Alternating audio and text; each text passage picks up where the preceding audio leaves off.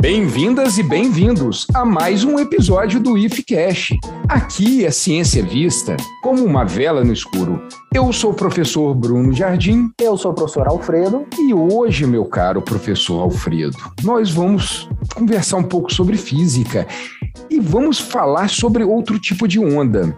Nós temos, eu e você gravamos juntos, que eu não vou lembrar o número, mas eu vou deixar aqui na descrição desse episódio, sobre ondas eletromagnéticas, não foi? A gente não tem um episódio assim? Exatamente. E hoje nós vamos conversar sobre outro tipo de onda, né? Que seria uma onda mecânica vamos falar sobre o som. Exatamente, Bruno. Hoje nós vamos desvendar o som. Assim como naquele episódio nós desvendamos a luz, hoje tentaremos, né, da melhor forma possível, desvendar o som. Então, Alfredo, acho que a gente pode começar essa conversa como? Falando um pouco assim do que é uma onda mecânica, talvez até diferenciando da outra onda que os ouvintes já escutaram, já sabem o que é uma onda eletromagnética. O que, que você acha da gente começar assim nesse episódio? Vamos começar com a onda, Brunão. Então, antes disso, tem um físico bastante famoso chamado Eilael, ele é do CBPF, Centro Brasileiro de Pesquisas Físicas, que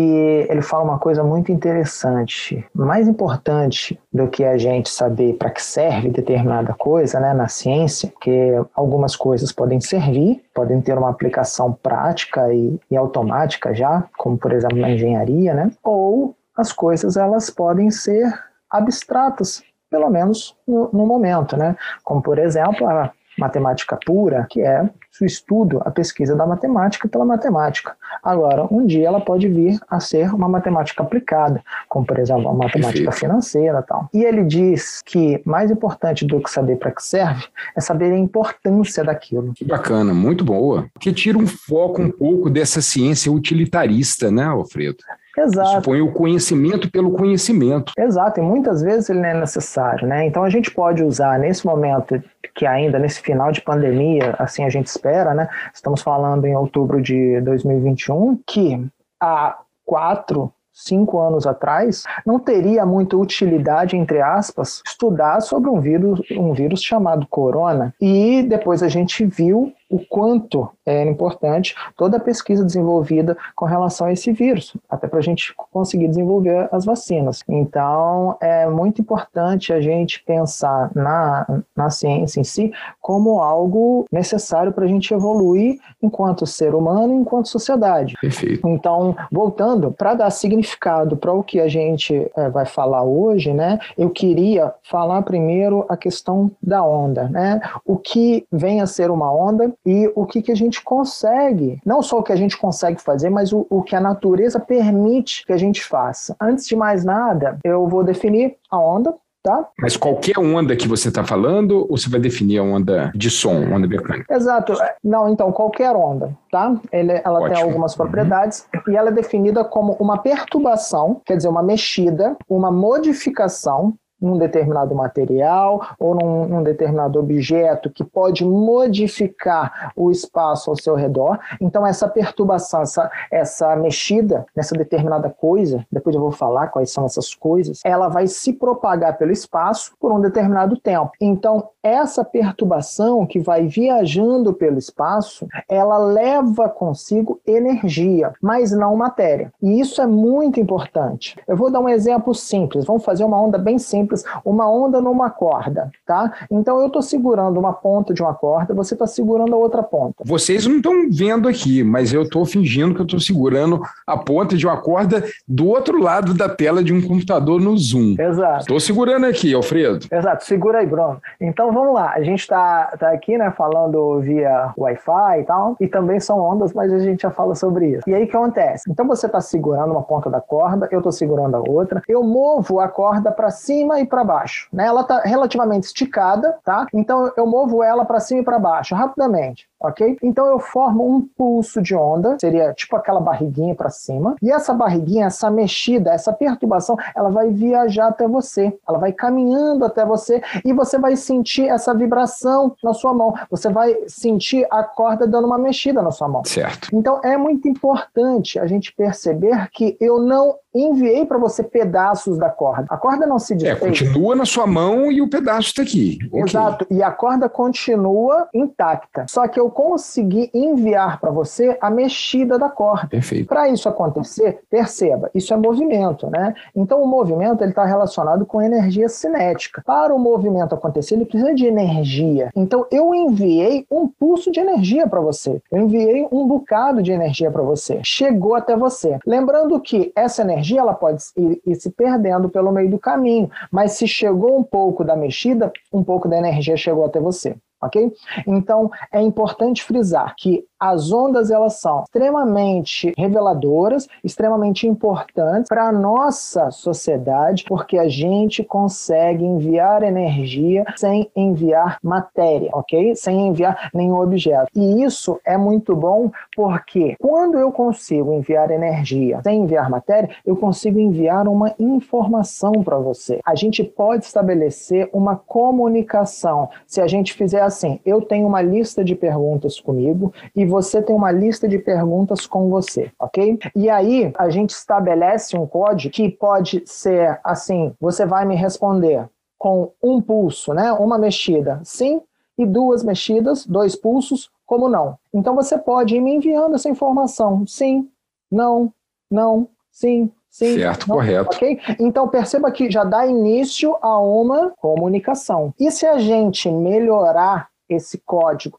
e conseguir fazer um código com pulso de onda, intervalo, pulso, intervalo, intervalo, pulso e tal, e fizer uma combinação de modo que a gente consiga fazer um código que tenha todas as letras do alfabeto e todos os números. A gente vai conseguir uma informação excelente, que é a base do chamado código Morse. Olha, o tan, tan, tan, tan, tan.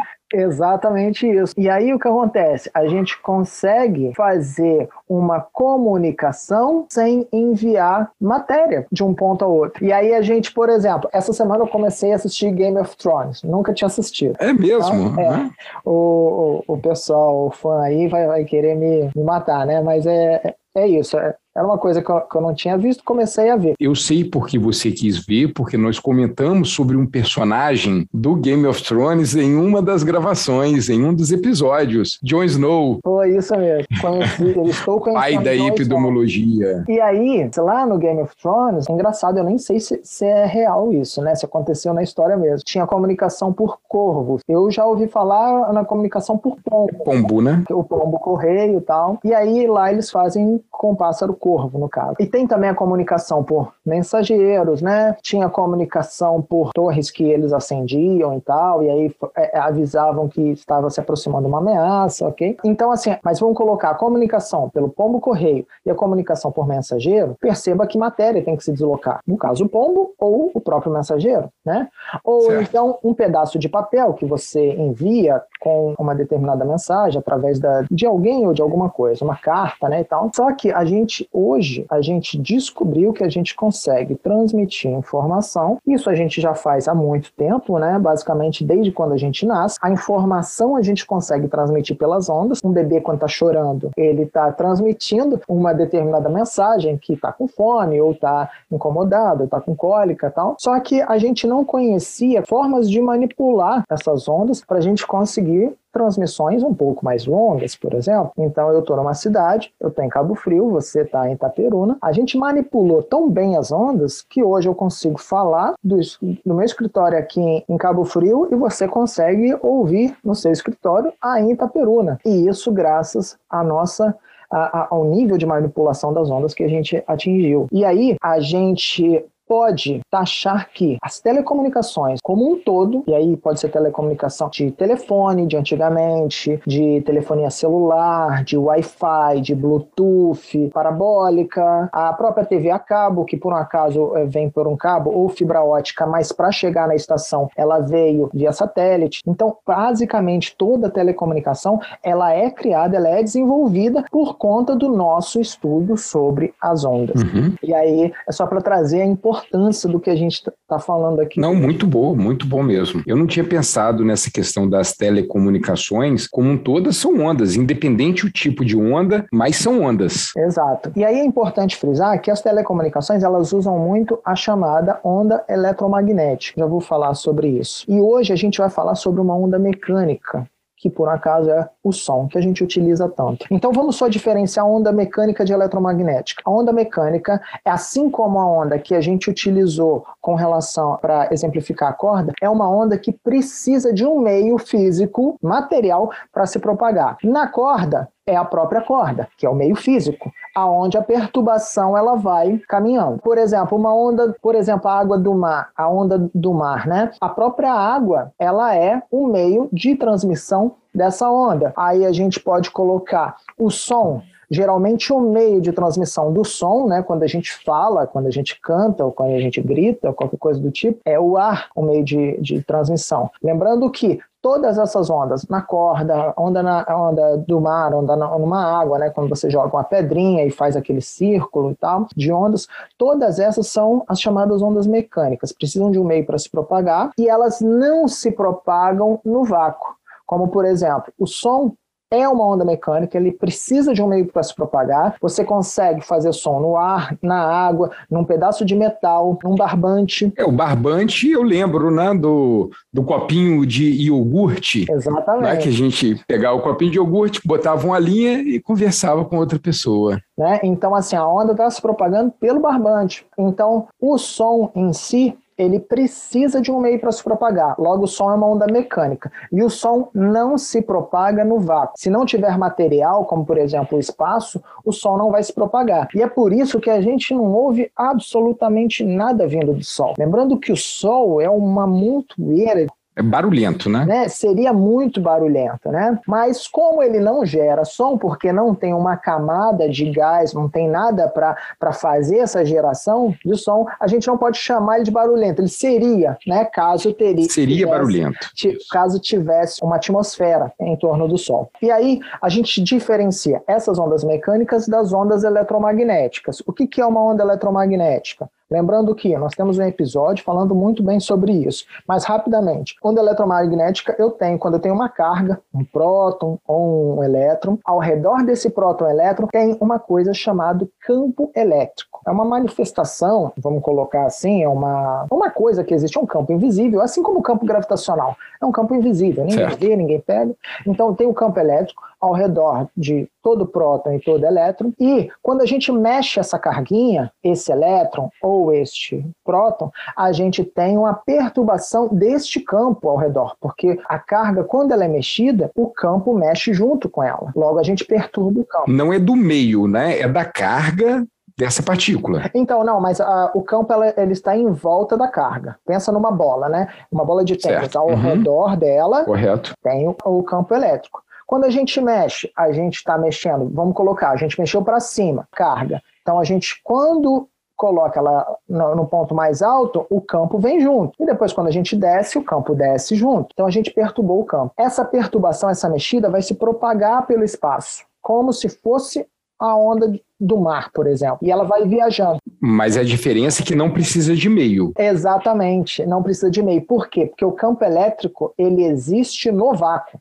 independente de qualquer coisa. Então, se alguém te perguntar assim, Bruno, existe alguma coisa no vácuo? Você pode falar que existe campo elétrico, ok? Pode falar certo. que existe uhum. campo magnético. E aí, o que acontece? Quando a gente faz a mexida dessa carga, a gente cria uma perturbação, uma mexida de campo elétrico. Junto com essa perturbação de campo elétrico, é criada uma perturbação de campo magnético. Então é uma mistura dos dois que eles estão intrinsecamente colados. Não adianta, nada separa. E aí o que acontece? Então está viajando uma perturbação de campo elétrico e campo magnético junto. A gente chama isso de onda, porque é uma perturbação eletromagnética. Eu lembro que no episódio do Desvendando a Luz, a gente até comentou que no passado existia uma ideia desse éter luminífero que seria por onde essas, essas ondas eletromagnéticas elas viajariam, né?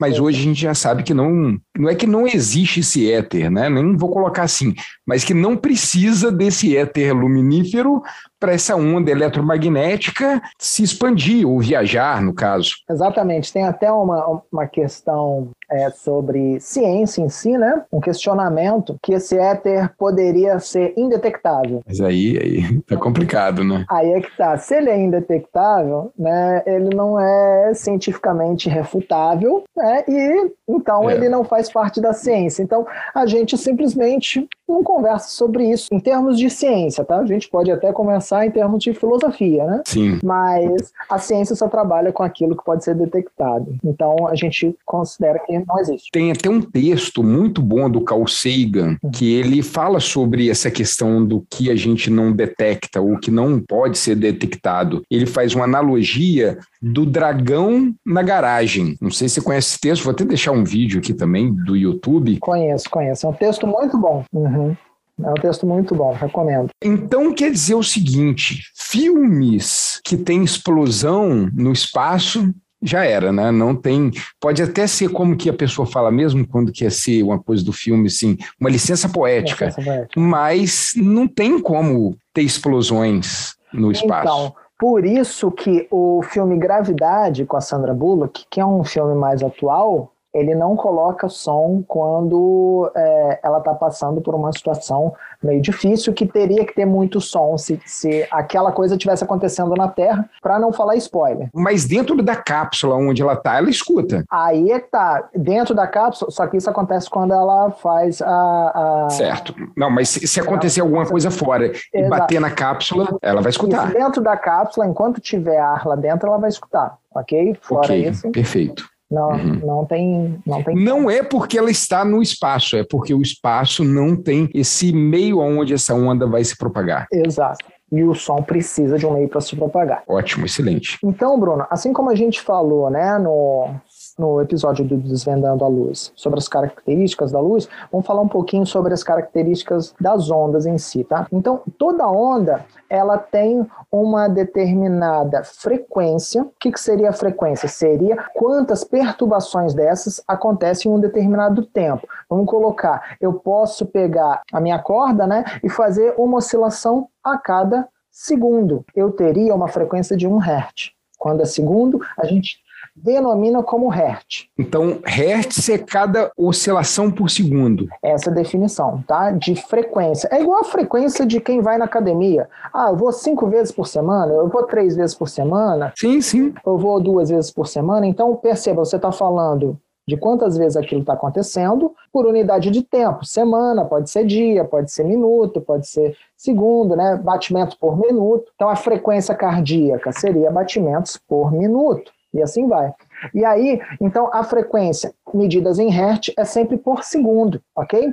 Então, a nossa frequência de onda, né, que a gente vai trabalhar tantos hertz, a gente está falando de tantas oscilações por segundo. Perfeito. Uma outra coisa importante é o comprimento da onda. Então, quer dizer, eu posso fazer, voltando para a nossa corda, né? Eu posso fazer aquele pulso de onda bem pequenininho, bem é, é curto. Isso eu estou falando num eixo de direção entre eu e você. Sim, sim. E aí, o que acontece? Essa onda ela pode ser curtinha ou ela pode ser grande. Eu posso fazer ela de uma forma mais ampla, aonde ela tenha um comprimento bastante grande. Certo. Tá? É, só voltando em um ponto aqui. Frequência, então, são quantos picos e vales aquela onda ela vai ter. Exato. É uma onda seria um pico, né, uma barriga lá daquela e embaixo, né? Então isso é uma onda. Isso. Agora amplitude seria o tamanho desse pico ou assim, ser um pico mais estreito ou um pico mais largo? Então, você já falou a terceira coisa, que eu estava falando do comprimento da onda, tá? Essa já é a terceira coisa, amplitude. Amplitude seria a altura da onda.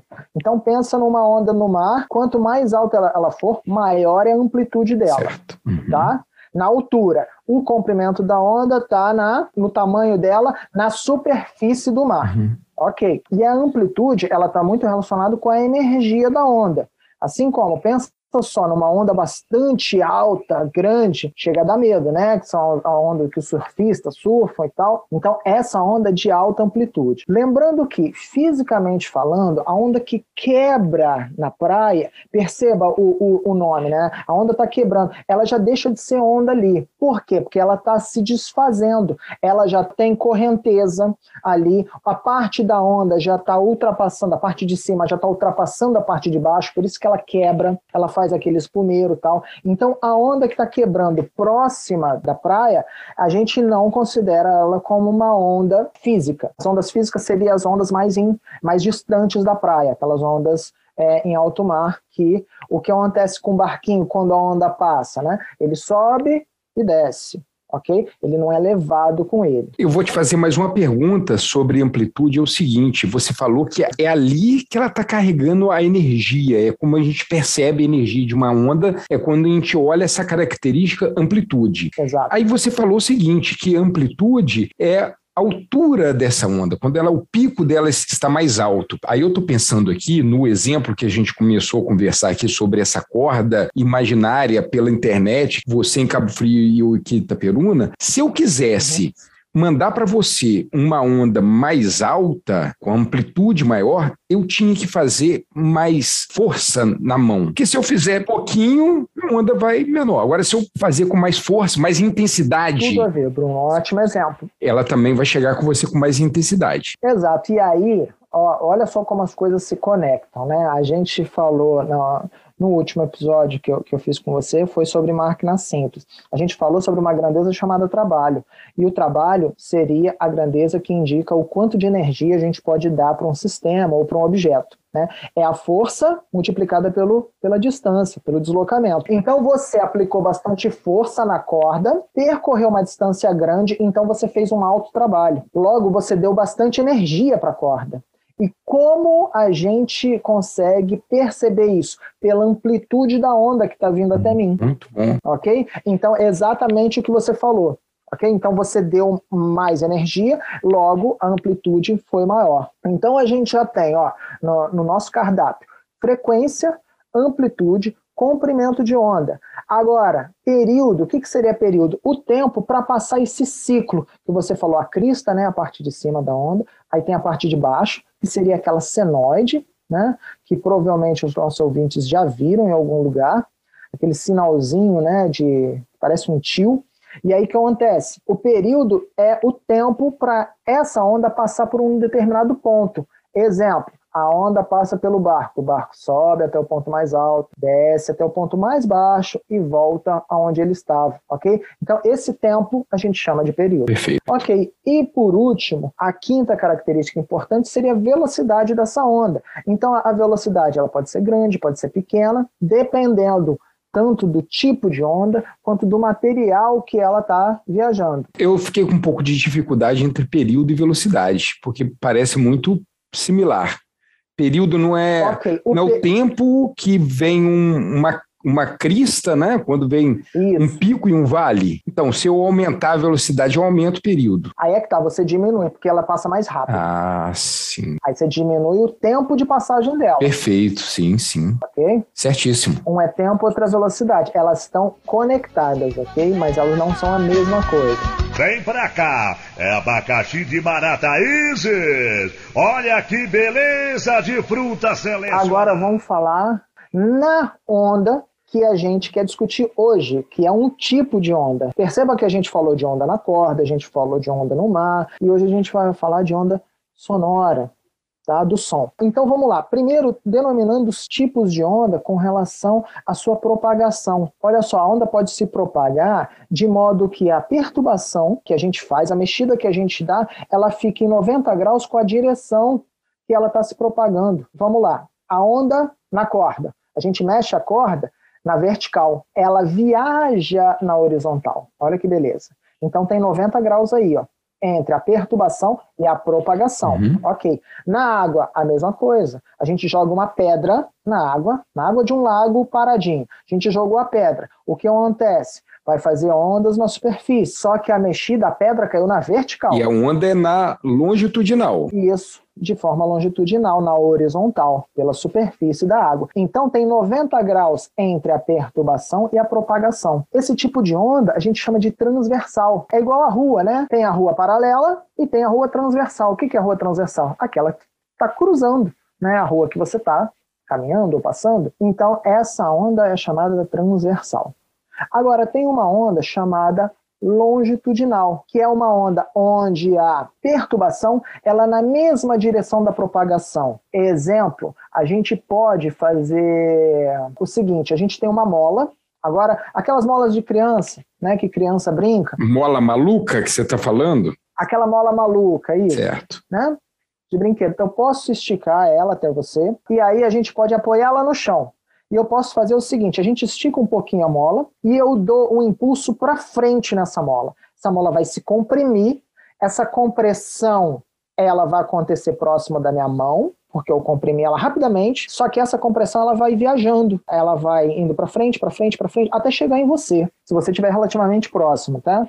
Lembrando que existem perdas de energia no meio do caminho, sim, então se sim. você estiver muito longe não dá para a gente brincar, mas eu consigo fazer essa transmissão de compressão, essa mexida na mola, ela vai se propagar até chegar a você. Isso também é uma onda. Percebam que até agora a gente não, não exemplificou esse tipo de onda. Esse tipo de onda é chamada longitudinal, que é o seguinte: eu faço a perturbação na mesma direção da propagação. Então eu fiz a perturbação na horizontal para frente, na sua direção. Essa mexida, essa perturbação também foi para frente na sua direção. Então o nome dessa onda é longitudinal. Esse tipo de onda longitudinal é a onda que caracteriza o som. Então, o som é um tipo de propagação de onda longitudinal. E isso acontece por quê? Agora vamos definir o que é o som.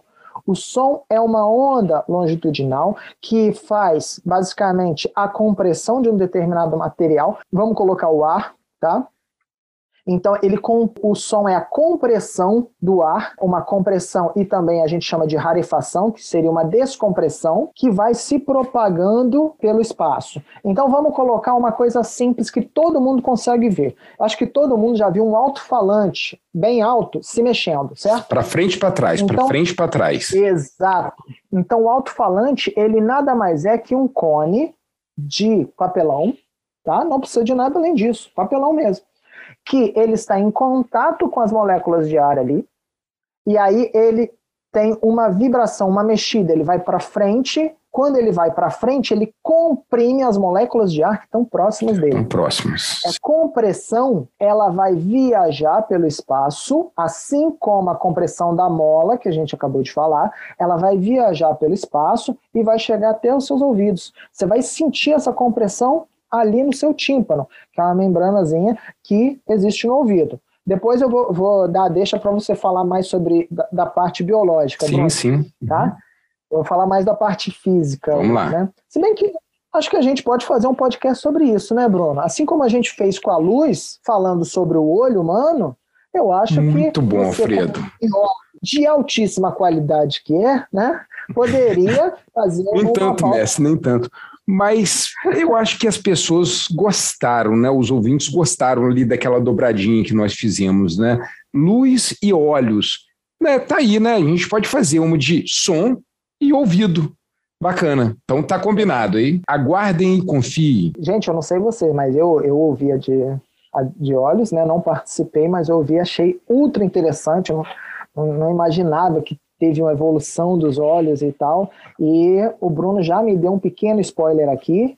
Teve a evolução do ouvido, não é isso, Bruno? Teve, com certeza, né? É como já dizia Theodor Dobzhansky, na biologia nada faz sentido exceto a luz da evolução. Então, tudo que a gente estuda na biologia, a gente tem que botar esse grande filtro que é a evolução. Excelente. Voltando para o nosso, nosso alto-falante, né? ele faz a compressão quando ele vai para frente.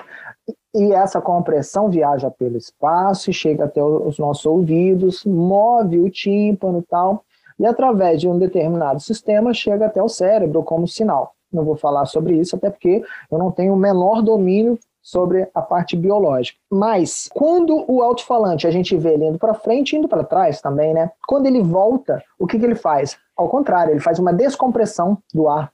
Então ele deixa o ar mais rarefeito. E essa rarefação do ar, né, ela também viaja pelo espaço e chega até o nosso tímpano, então dá uma aliviada no, no nosso tímpano, então a, a membrana vibra no caso, para fora, digamos assim, né? Primeiro ela vibra para dentro do, da cabeça, né? Que seria a compressão, empurra, né? Na direção é, é, do seu nariz, né? Digamos assim. E depois ela dá uma puxadinha para fora, porque descomprime, né? E aí, o que acontece? A membrana, o tímpano vibra. Vibra na mesma frequência, olha a palavra frequência aí, que o, o, o nosso alto-falante. E o alto-falante também ele pode ir muito para frente ou pouco para frente, pode ir muito para trás ou pouco para trás. Hum. Aí tá a amplitude, ó. Sim. Olha a amplitude aí. E aí, se ele vai muito para frente de forma rápida, né, dá uma alta compressão, essa alta compressão viaja pelo espaço e atinge o seu tímpano. Aí você vai sentir um som bastante intenso, né, com volume alto, que a gente chama, não é isso? Então, mas você quer me falar que amplitude está relacionado com o volume que você está escutando? Se está alto ou está baixo o som? Perfeito. Exatamente. Que é tá? quanto mais ele vai comprimir ou rarefar, é rarefar mesmo, esse ar. Fazer uma rarefação, né? É, fazer uma rarefação desse ar. Quando eu me complico no, no termo assim. no eu, verbo, eu né? Um, assim, fazer. Um verbo aditivo ali. tá certo. Uh, e aí, o que acontece? Então, Olha só, e aí a gente vai ter tudo aí. A gente vai ter frequência, dependendo de como vibra esse alto-falante, se ele vibra muitas vezes por segundo ou poucas. A gente vai ter amplitude, verificando se ele vai muito para frente ou pouco, muito para frente, para trás ou pouco, né? Vai, vai mexer pouco. A gente tem o comprimento da onda, que aí a gente vai ver, vai estar relacionado com agudo ou grave. A gente tem o período, que é o tempo. A gente tem a velocidade do som que se propaga no ar. Você sabe mais ou menos, Bruno, qual a velocidade do som lá? No ar? Tem ideia? 13 mil quilômetros por hora, mais ou menos. Gente, eu vou falar que ele está colando aqui, é um sem vergonha. É isso aí, Brunão. Então, 12.348. Você acredita que eu vi hoje, cara, não sei em qual Instagram, que ele estava mostrando, assim, era uma foto de um ônibus espacial e mostrando o momento que ele quebra a barreira do som. Aí faz aquelas plumas e estava escrito na legenda. Eu guardei aquilo porque eu sabia que a gente ia gravar hoje um episódio é. sobre o som. Falou: Ó, isso aqui. É, você podia até falar um pouco isso. O que, que são aquelas, aquelas plumas que ficam ao redor tá. do ônibus espacial aí que eu vi que né, fica tipo as plumas, né? Fica, o ar fica mexido ali. Então vamos lá. Então vamos aproveitar, deixa. O, a velocidade do, do, do som é aproximadamente 12.500 km por hora ou aproximadamente 340 metros por segundo ok? Lembrando, a gente pode medir a velocidade dos dois jeitos, quilômetros por hora ou metros por segundo. Então, vamos rapidinho falar sobre o trovão. Teve o raio, você viu o raio. Dependendo da distância que ele tiver, você vê a luz, que é muito rápida, né, a velocidade da luz, você vê a luz do raio, você vê o raio, e aí demora para chegar a trovoada, né? Então, por exemplo, se demorou uns 3 segundos, você conta 1, 2, 3, ele está aproximadamente a 1 quilômetro esse, esse raio caiu a aproximadamente um quilômetro. Por quê? Porque ele demora um segundo para percorrer uma distância de 340 metros. Então quer dizer que não adianta nada, na hora que fazer o barulho, você se esconder debaixo lá da mesa, né? Exato. Isso, isso é importante, que isso tem até uma relação, infelizmente, né? É um exemplo que a gente não gosta de dar, mas é verdade. É igual o tiro de, de um fuzil, por exemplo, né? Se você ouviu um barulho, é porque você não foi atingido porque o, o, o projétil ele chega antes do som, é uma velocidade supra, é, é, digamos assim, né, acima do som. E com, com raio, idem, né, mais rápido ainda. Mas vamos falar sobre a quebra da barreira do som, né, pelos, por alguns aviões. O que acontece, Bruno? Então, o som ele pode ser visto como uma casca esférica que está saindo de um determinado local tá? Vamos supor da turbina do avião. Muito barulho, muito som está sendo produzido ali, ok? Então, compressão do ar, né? Só que ela, o som ele está se propagando em três dimensões, é como se fosse uma casca esférica que está se abrindo. E aí o que acontece? Mas como o avião ele está viajando, né, e gerando essas cascas esféricas, digamos assim, o tempo todo, tu, tu, tu, e aí o que acontece? Se ele estiver é, viajando a 100 metros por segundo, ele começa a deixar uma parte da casca mais longa de um lado e mais curta de outro, porque ele vai formando essas bolas de som, digamos assim, essas parece que vai espremendo. Exatamente. Então ele vai espremendo de um lado e deixando mais espaçado do outro. E ele vai espremendo porque ele ele tá do mesmo jeito que ele está formando, as, vamos supor que seria uma bolha de sabão, né, gigante, do mesmo jeito que ele está formando, ele está indo na direção dela. Hum. Então ele vai chegando cada vez mais perto, espremendo, espremendo, até chegar a um ponto que o que acontece? Essas formações de bola ficam todas coladas. E aí, quando ela está colada, o que acontece? A gente que está fora, né, tá vendo um avião que vai quebrar a barreira do som passar. Então, o que, que a gente ouve? A gente ouve um grande estrondo, pau! E aí, Sim. depois a gente ouve um outro tipo de ruído. O que, que seria esse grande estrondo? Essa quantidade de onda sonora que foi espremida, acumulada, está vindo de um determinado ponto de uma só vez. É como se fosse som somado com som, somado com Porque som. Porque está espremendo aquilo tudo para frente, né? O avião está indo. Inclusive, Alfredo, os ouvintes vão escutar esse som agora, ó. Um, dois, três e.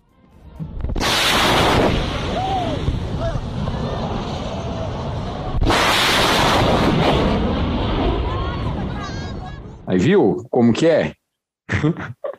Exato, Aqui. exato. E aí, o que acontece? Se o ouvinte quiser colocar na internet, ele vai ver também que tem um cone de, de, de é, que você estava citando, né? Que é chamado cone de Mach, um físico que estudou muito essa parte, um cone de tipo neblina, né? Sim, é isso que eu falei, parece pluma, né? Isso. E o que, que é aquilo? Aquilo é o vapor de água condensado pela alta pressão né? Porque o avião ele está andando para frente, ele tem uma aerodinâmica, mas ele vai empurrando, né? As moléculas de ar e elas vão sendo comprimidas, elas vão se juntando, se juntando, se juntando. A alta pressão faz ela virar vapor. Caramba! E aí é por isso que a gente vê aquela parte acinzentada ao redor de uma aeronave ou de uma espaçonave, no caso do, do ônibus espacial, como você citou e tal. Só para te perguntar, você falou sobre Mach, é até uma condição que se fala para as aeronaves, né? Que ela ultrapassou Mach 1, Mach 2, não tem isso? Isso, isso. Aí ultrapassou a primeira barreira do som, depois é tudo múltiplo, né? Aí vem, agora eu tenho aqui um barbeador que é o Mach 3. Será que ele tem alguma coisa relacionada a isso? Tipo assim, pô, vou fazer barba rápido, mais rápido, três vezes mais rápido do que a velocidade do som. Tem um, eu tenho um barbeador que a marca dele é eu não vou falar o nome da marca principal aqui, porque não está patrocinando a gente, né? Se quiser, pode patrocinar. Rapaz, eu não sei se, é, se tem alguma coisa a ver, mas é, a gente chama de Mach 1, Mach 2, Mach 3, porque está relacionado com a velocidade do som. E aí, Bruno, uma outra coisa interessante com relação ao som, né? É, é falar que som é basicamente aquilo que é perceptível tá, para o ouvido humano. É isso que a gente chama de som. Só que o ouvido humano ele não é igual né, ao, ao sistema auditivo de outros animais. Sim. Então, nós, como uhum. seres humanos, nós conseguimos ouvir uma frequência de onda que vai de 20 Hz, quer dizer, 20 oscilações. Então, vamos lá, o alto-falante vai para frente, comprime, vai para trás, faz a rarefação, descomprime e volta até o ponto inicial de novo. Então, esse foi um ciclo completo. Então, precisaria acontecer 20 vezes a cada segundo. Certo. Este seria o nosso som, o som mais grave que o ser humano poderia ouvir, tá? De 20 Hz. Então, você está me falando que frequência tem a ver com grave e agudo agora, é isso? Exato. Isso é uma, a chamada qualidade fisiológica do som. Então, Bruno, isso que você está falando é a chamada altura do som. Então, o som mais baixo é aquele som de baixa frequência, são sons mais graves. O limite, aproximadamente, do ser humano seriam esses 20. Tem gente que consegue ouvir 20, tem gente que ouve, só ouve até 24, né? E, e modifica um pouco de pessoa para pessoa. Mas é basicamente 20 Hz como o mais grave de todos e 20 mil Hz como o mais agudo de todos. A gente poderia uh, colocar até é, algumas frequências, né? E subindo a frequência para o nosso ouvinte perceber. Então vamos começar com o som mais grave.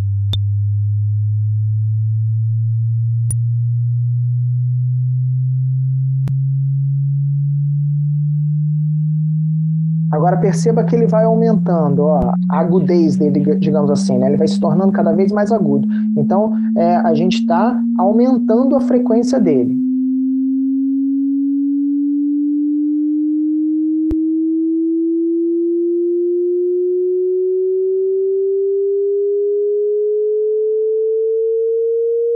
Ok, agora vamos deixar ele bem agudo para o nosso ouvinte perceber, tá? com, com uma altíssima frequência.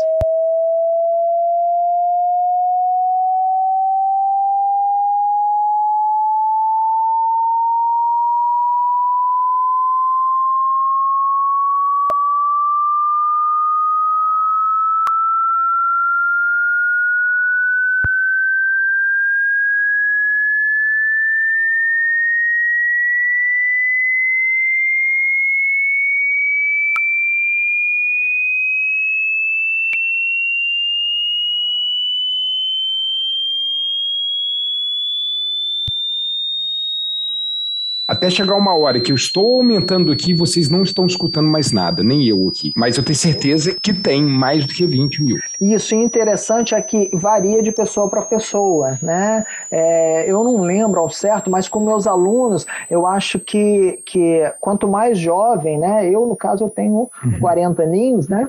Sou um, um jovem senhor, eu não ouço tão bem os agudos, né? Os meus alunos já ouvem bem melhor. Então, quando eu faço teste com eles, quando eu estou no limite é, é, mais próximo do, dos 20 mil, depois dos 10 mil já, já começa a ter dificuldade para escutar. Varia também de pessoa para pessoa. O Alfredo, então, aí o agudo, os mais velhos não escutam tão bem. Reza a lenda que existem lojas que não querem muito, muito jovens, que não querem a presença dos jovens o que, que eles fazem? Põem sons na loja agudo demais. Então, os jovens não frequentam, só os mais velhos. Reza a lenda, né? Caramba, né? Mas é uma boa. Não, é, não, boa jeito de você expulsar os outros. É interessante. Mas só para repetindo aqui com você aqui.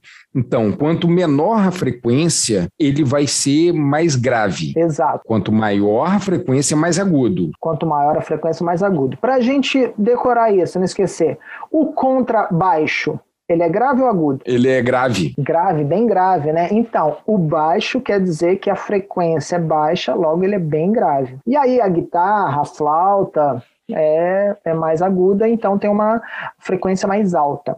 Agora, interessante é que abaixo dos 20 Hz a gente chama de infrassom. Então, é, são as, as frequências que o ser humano não ouve, que são muito baixas. Agora, acima dos 20 mil Hz a gente chama de ultrassom. Já ouviu falar esse termo, Bruno? Bastante. Eu já participei de exame de ultrassom para ver se o meu fígado tá bom, se tá tudo bem, tá tudo funcionando e tá tudo certinho. Mas o que, que você ouviu no exame? Ouvi nada, eu só vi imagens. Ah, você não ouviu nada, né? Então, e por que você não ouviu nada? Porque a frequência era maior do que o meu ouvido permitia escutar. Era maior do que 20 mil hertz. Exato, e bem maior no caso. É por isso que a gente utiliza, por exemplo, para fazer a verificação da, da fisiologia do bebê, né? Da, das características do bebezinho. Por quê? porque o som ele é uma frequência bastante alta, não vai fazer mal nem para a mamãe nem para o bebê, tá? Porque o nosso ouvido não consegue identificar, não é sensível para isso. E aí ele bate no bebê, demora um tempo para voltar. Quando ele volta, é detectado pelo sensor que o médico está utilizando. E aí é, existe a formação da imagem por computador. E aí vai fazer os pontos luminosos, os pixels lá e tal. Mas é basicamente utilizado porque não afeta né, as pessoas. Poderia utilizar raio-x? Poderia, só que a gente sabe que raio-x ele não é, faz bem. É uma radiação ionizante, né? Exato. Então, é, principalmente para um bebê, seria muito prejudicial. Então, por isso que a gente usa o ultrassom. E o ultrassom também, Alfredo, para ver esses tecidos moles, como, por exemplo, eu tinha te falado aqui que eu fiz há um ano atrás uma ultrassom abdominal. Então, por exemplo, para ver o meu fígado, o meu rim, minha próstata, foi melhor utilizando o ultrassom do que o raio-x. Mas tem outros animais que ouvem em frequências diferentes da nossa. Por exemplo, o cão, ele ouve em torno de 15 Hz a 50 mil Hz. O morcego, por exemplo, ele escuta, ele ouve né, de mil a 120 mil hertz, ó, altíssimas frequências. Golfinho, de 150 a 150 mil. O aparelho auditivo dos outros animais é diferente do nosso. Logo, o que é ultrassom para a gente e infrassom não é para outros animais, tem uma, uma, certa diferença. Eu vou até falar mais sobre isso. É bom você ir citando aqui, uhum. Alfredo, que no episódio sobre o ouvido vou falar sobre esses ultrassons, vou falar sobre comunicação, aí uma boa, né, de comunicação, como que o morcego ele se localiza. A gente pode falar um pouquinho de ecolocalização. Uhum. Ótima deixa, né? Ótima deixa, Fredo. Então, só lembrando, Bruno, então a altura, essa qualidade fisiológica do, do som chamada altura, vai com, classificar as ondas como graves ou agudas. E aí isso vai depender da frequência. E isso pode ser determinante, por exemplo, para cantores líricos, né? Tem lá é, a voz grave para homens, né, chamado baixo, a voz intermediária para homens é chamado barítono, a voz aguda para homens é chamado tenor. Tanto é que os três tenores, né, tem um, um, é, é, bastante famoso, né? Um deles faleceu, eu não sei quanto aos outros, que é o, o italiano Luciano Pavarotti. Luciano Pavarotti, né, muito conhecido. Para as mulheres, a voz mais grave é chamada contralto, a voz intermediária para as mulheres é mezzo-soprano ou meio-soprano e a voz aguda para as mulheres é soprano. Então, existe essa classificação mediante essa qualidade de altura, né? Então, as vozes elas podem é, ser mais graves ou mais agudas. No meu caso, eu tenho uma voz mais a Anderson Silva, né? Uh, ela é mais aguda do que os demais, né? Ô Alfredo, mas eu ainda vou insistir numa questão com você. Essa altura que você está falando de grave e agudo, ele não tem a ver com a altura perceptível do som. Né? Não tem quando eu falo assim, abaixe o volume da televisão que está muito alto. Né? Essa altura do som que está muito alto não tem a ver com esse grave e agudo que você está falando aqui agora para gente, né? Bruno. E aí o que acontece? A gente confunde muito, né? Ah, o som está alto. Não, na verdade o som está bastante intenso.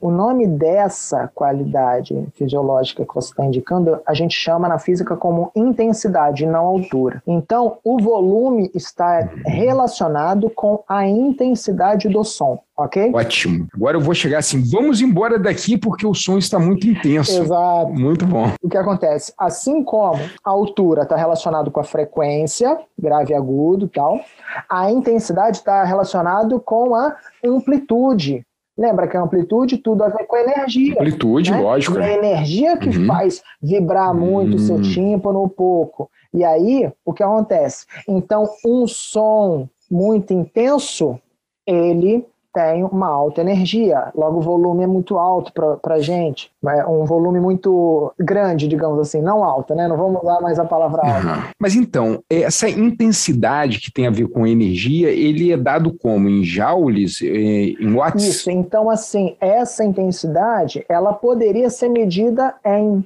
em joules, que é medida de energia, né, o quanto de energia está vindo. Se a gente verificar o quanto de energia está sendo entregue por unidade de tempo por segundo, a gente chama de watts. Esse termo é utilizado para potência, o quanto de energia está sendo entregue ali ou está sendo gasto. E aí, quando a gente fala que uma lâmpada tem 9 watts, por exemplo, hoje, né? Sim. A gente está uhum. falando que ela gasta 9 joules a cada segundo que passa. Poderia usar watts para a energia que o som está entregando, mas o que acontece? A variação da intensidade sonora para o nosso ouvido, para a nossa percepção, ela é muito ampla. Então, só para você ter uma ideia de um som, né, um, um som limite para a gente, ele tem um trilionésimo de watt. Quer dizer, é um watt dividido por um trilhão. Olha que coisa absurda, Caramba. né? Então é uma parte muito pequena do watt. E aí o, o sussurro, né, bem baixinho, ele seria um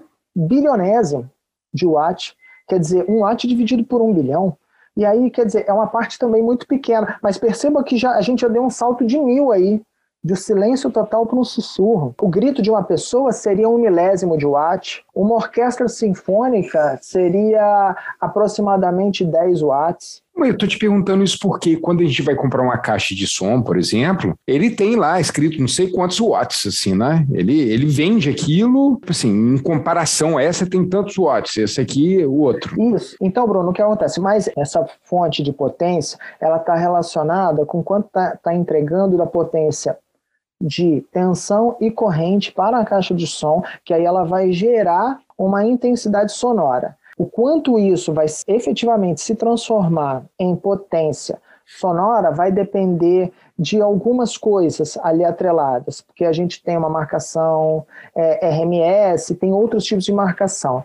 E para isso, para falar sobre a, as qualidades específicas do som, amplificação sonora, equalização, eu vou, eu vou tentar trazer aqui para a gente um engenheiro, um, um, rapaz que estuda engenharia acústica. Olha, que bacana. Não sei se o nosso ouvinte sabe, mas existe uma engenharia, né, só sobre isso, que faz análise de, de como deve ser a construção e o revestimento de determinados teatros, salas de cinema, salas de aula, salas de conferência tal. Tem também o pessoal que trabalha em estúdio. Então, o engenheiro acústico, ele, ele trabalha nessa, nessa linha, né? Que bacana, que, cara. Que vai analisar como o som ele pode ser melhor distribuído e qualificado e tal. E, assim, o pessoal que, que trabalha, são técnicos né, de áudio, tem um, uma ciência muito ampla aí né? Eu, eu pesquisei, né? Eu não consigo trazer tudo para gente, porque eu sou físico, não sou técnico de áudio, mas assim, é, é bastante interessante. Não, mas a gente, eu gostei da ideia aí, de fazer um episódio sobre isso. É. Porque se a gente for pensar, e aí tem, tem, várias ideias, se a gente for pensar no Rock in Rio, por exemplo, né,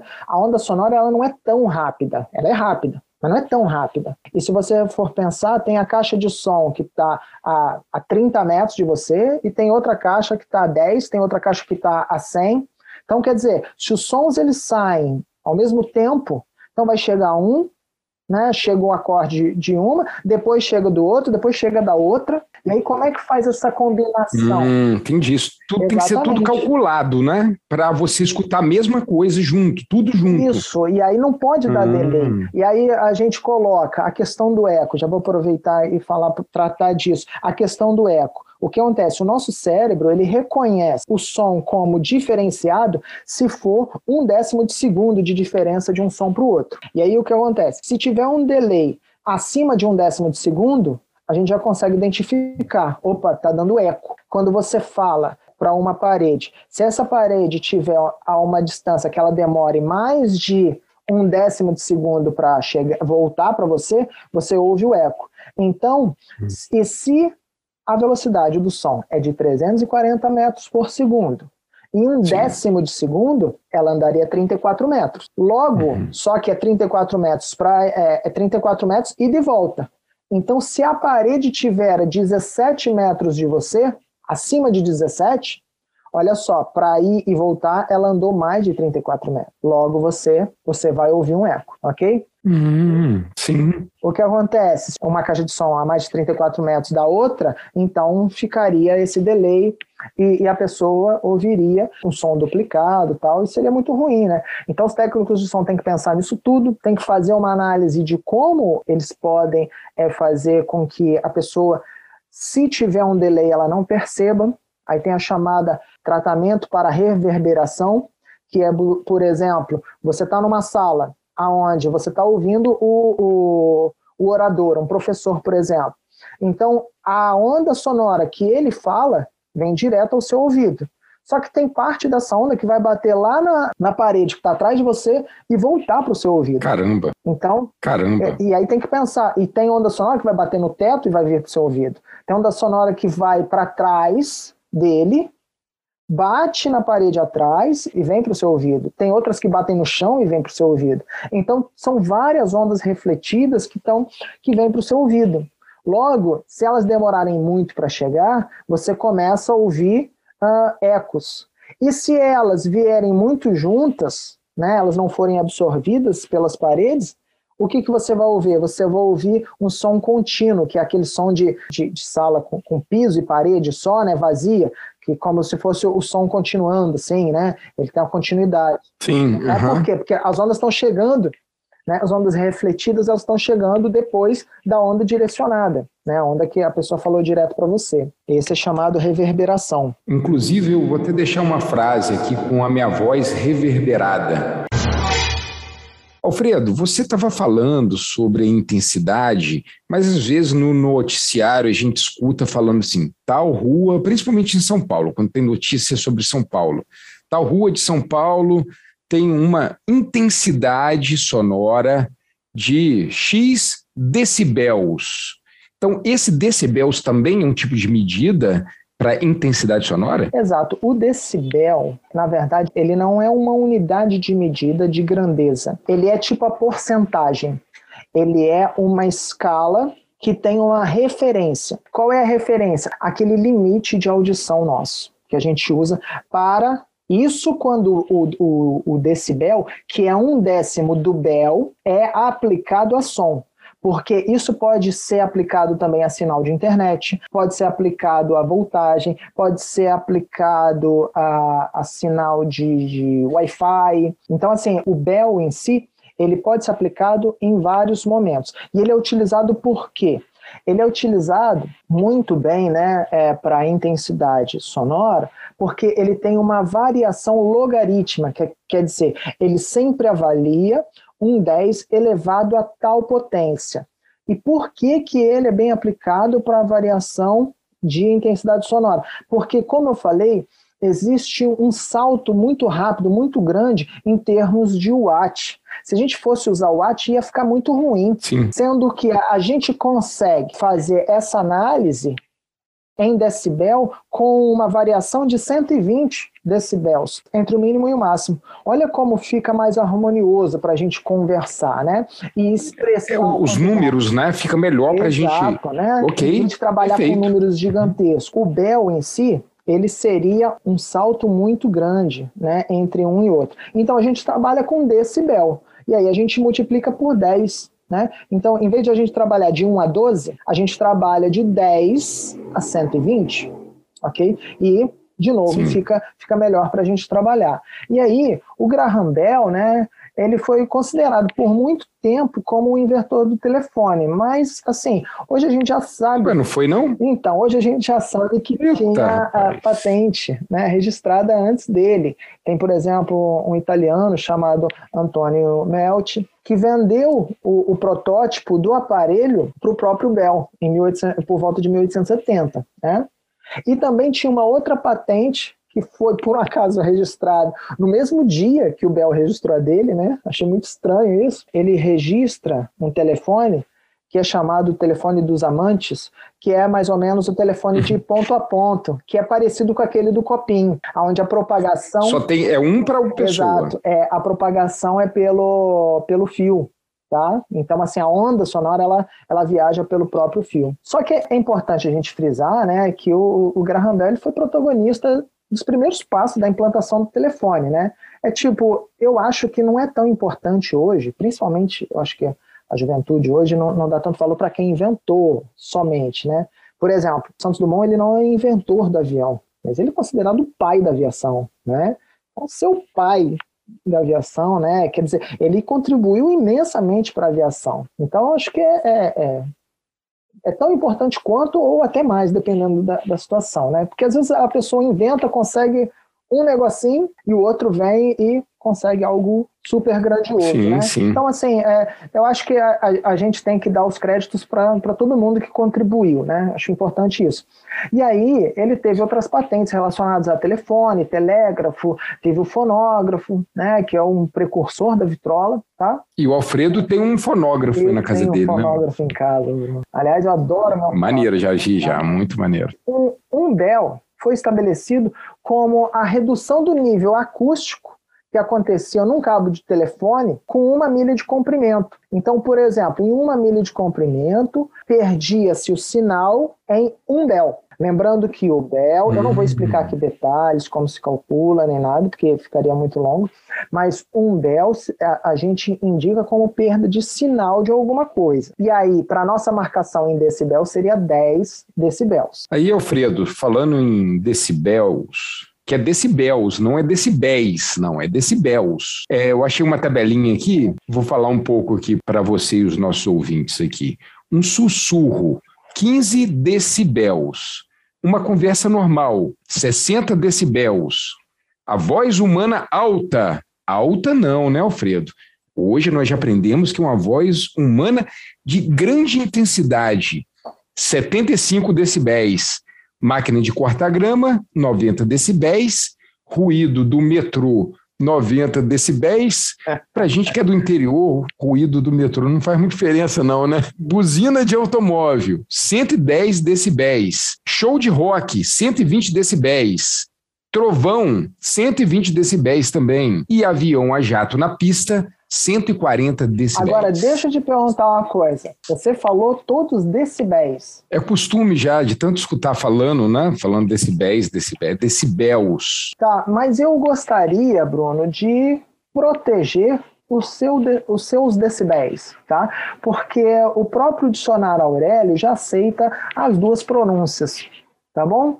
Então, ah, então tá, então tá ótimo. Acho que podemos podemos tratar assim, até porque dizem que a, a, a, língua é fluida, né? Se muita gente fala de determinada forma, no final pode acontecer de da língua mudar e se adaptar à sociedade como um todo, né? Ótimo, gostei. Então tá liberado o decibéis. No apartamento de baixo reclama, mas será que esse barulho está dentro do limite aceitável? E qual é esse limite? E agora, Bruno, eu queria falar por último, para a gente finalizar o nosso podcast, uma terceira qualidade fisiológica do, do som, que é o timbre, Bruno.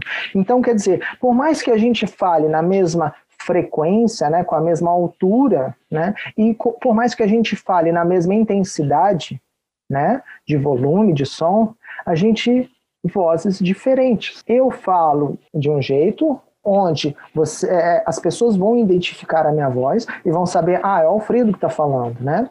E você vai falar de uma outra forma que as pessoas conseguem identificar a sua voz e falar, ah, é o Bruno que está falando. Aí qual é a qualidade que indica isso? É o chamado timbre e aonde isso está relacionado fisicamente, né? O que acontece para ter essa diferença? É basicamente no formato da onda. Então as ondas, né? Elas não são todas bonitinhas, ajeitadinhas, com uma crista bem bonita, em vale. Então aquela barriguinha para cima, aquela barriguinha para baixo, não. Ela pode ser toda tremida para cima e toda tremida para baixo. E aí como a, o formato dessa onda vai indicar para a gente, por exemplo, quem está falando, vai indicar para a gente qual instrumento está tocando a mesma nota musical. O timbre de uma flauta e o timbre de um violão é diferente. Exato, mesmo eles tocando a mesma nota lá na mesma altura, na mesma frequência. Frequência exata, os dois na mesma frequência, nota lá 440 Hz. O que acontece? Você consegue identificar, isso aí é um violão, aí, ou então isso aí é uma flauta ou então isso aí é um clarinete. Né? Então a gente consegue identificar por conta desse formato da onda, porque o formato da onda também vai vibrar o nosso tímpano de uma forma diferenciada. Sim. Por mais que ele esteja na mesma frequência, muitas vezes na mesma amplitude, que aí daria intensidade, né? Ele vibra de uma maneira diferente. Logo você percebe, opa, isso aí a voz de tal pessoa, ou isso aí é tal instrumento. Alfredo, tem um aparelho que tem muito nos institutos federais. Os dois institutos federais por onde eu passei tinha esse aparelho que os alunos faziam prática, que eu acho, aí você confirme para mim ou não, que ele dá essas características quando ele é exposto a um som, que é o osciloscópio ele uhum. serve para isso, não é? Ele, ele mostra graficamente como que é aquela onda mecânica. Então, o osciloscópio, né, ele é um, um aparelho que vai pegar uma onda qualquer e esse sinal, por exemplo, quando a gente tem uma corrente alternada, a, os elétrons estão se alternando, indo para frente, para trás, para frente, para trás, né? Eles estão oscilando. Isso a gente pode ver com uma onda. E a gente pode jogar para o osciloscópio para a gente visualizar ah, como é essa onda. Ou a gente pode ligar no microfone, por exemplo. Sim, Esse sim. microfone, né, a membrana dele vai para frente e para trás, essa oscilação a gente pega e joga para o osciloscópio. Ali a gente vai ter a frequência, ali a gente vai ter a amplitude da onda, ali a gente vai ter o comprimento dela, né? Que vai massa, ter cara. diversas características. Então o osciloscópio ele usa, ele é usado para qualquer tipo de sinal variável. Aí pode ser elétrico, pode ser sonoro, então tem, tem várias aplicações ali.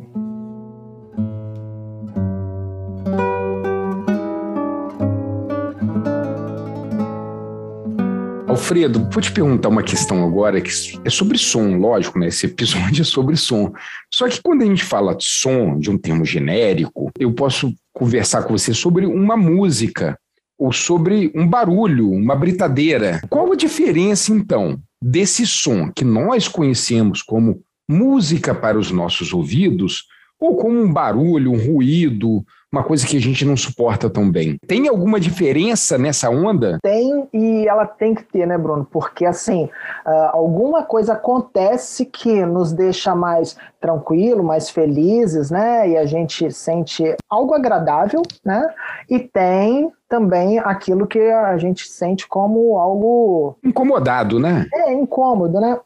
E acontece, o ruído, ele é uma onda completamente bagunçada, desordenada, ok? Que faz a vibração do nosso tímpano não ser harmoniosa. Olha a palavra que eu estou usando, né? Uhum.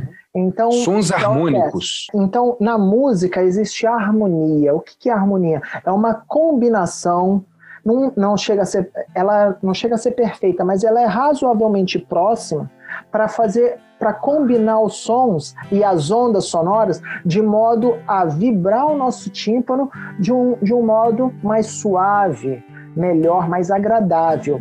E aí, por exemplo, a gente tem o violão. Deixa eu usar o violão como exemplo. A gente tem o acorde de dó. O acorde de dó é formado pela, pela nota dó, mi e Sol, que são três frequências diferentes, mas que elas se combinam. Então você coloca assim num gráfico, é, é, é como se fosse uma frequência mais baixa, uma frequência um pouco mais alta e uma frequência um pouco mais alta. Só que elas se combinam muito bem. Então as suas cristas, os seus vales têm uma certa combinação. E tem os nós ali, são os pontos de ligação. Não vou falar muito sobre isso. E aí a gente tem uma, um som harmonioso. Agora, se for uma pessoa que não saiba tocar, né, ela não sabe fazer, a pessoa não sabe fazer o acorde de dó, então não vai ter a chamada harmonia, né? E na música harmonia é justamente isso, é a combinação das notas para se formar os acordes. E aí, Bruno, eu queria propor para a gente, junto com, com esse engenheiro acústico que a gente vai tentar buscar, trazer as ideias da da sonoridade, né, da, da, melodia, da harmonia, a questão dos instrumentos musicais, né, como eles executam as notas de modo a fazer com que o, o nosso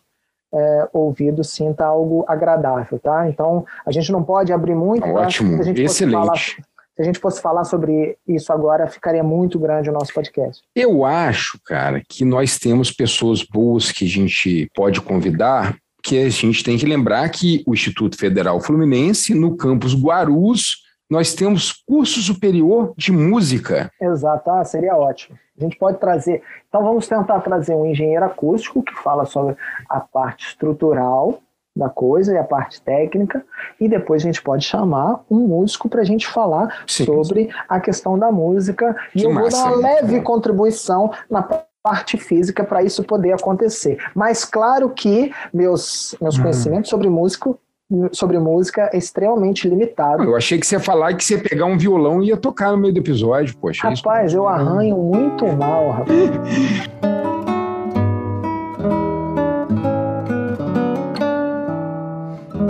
Alfredo, para a gente terminar nossa conversa em grande estilo, eu lembrei durante a nossa conversa de uma questão quando a gente falou sobre ultrassonografia. E tem um tipo de ultrassonografia que é ultrassonografia Doppler, que ela serve para analisar sangue, tá? A, a quantidade do, do, sangue que passa em uma artéria ou em o fluxo do sangue. Isso porque esse efeito Doppler, que a gente é isso que é a minha pergunta, ele tem a ver com a a ação que ele atua nas suas hemácias. Mas isso é papo para outro podcast. Mas a gente podia conversar um pouquinho sobre o que é efeito Doppler. E outra coisa ainda. Acabei de lembrar aqui de um episódio do The Big Bang Theory, que tá o Leonard, o Sheldon, o Kutrapali e o Halowitz. E eles vão numa festa fantasia. E, o, e o Sheldon cisma de fantasiado de efeito Doppler. E ele faz o seguinte barulho, que é um barulho tipo da ambulância, que dá para a gente conversar sobre, usar como exemplo, né, para a gente falar do efeito Doppler.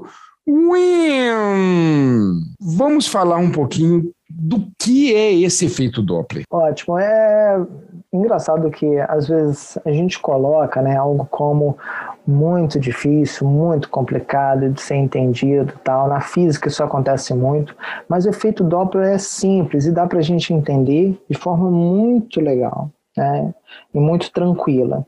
Então, o efeito Doppler, o que, que ele é? Ele é uma diferenciação na frequência sonora, no caso, porque tem efeito Doppler para luz e para som. Vamos falar só do efeito Doppler para som aqui, tá? Que foi o que foi usado.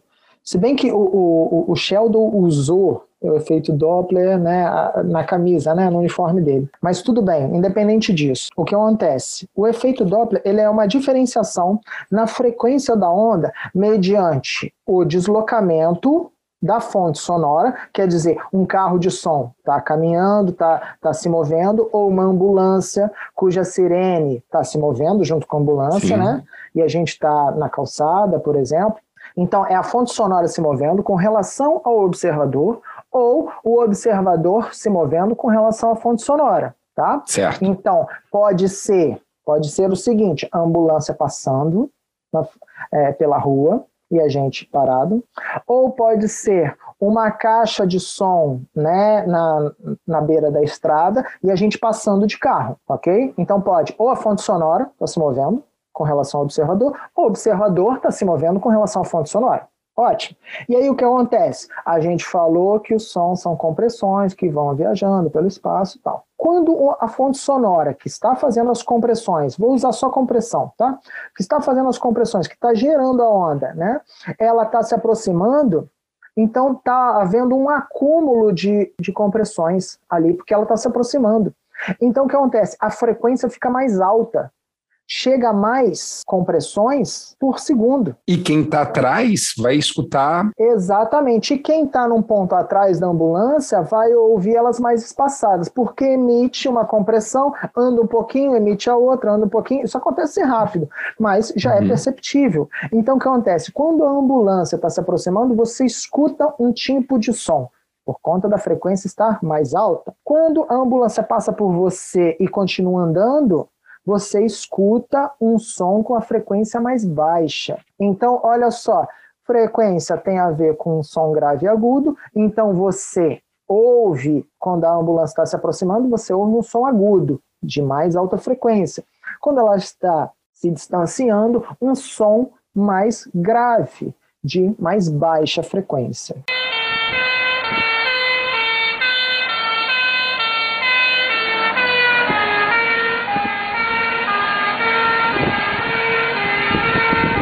Esse é o efeito Doppler, sendo que a frequência da sirene está entre esses dois.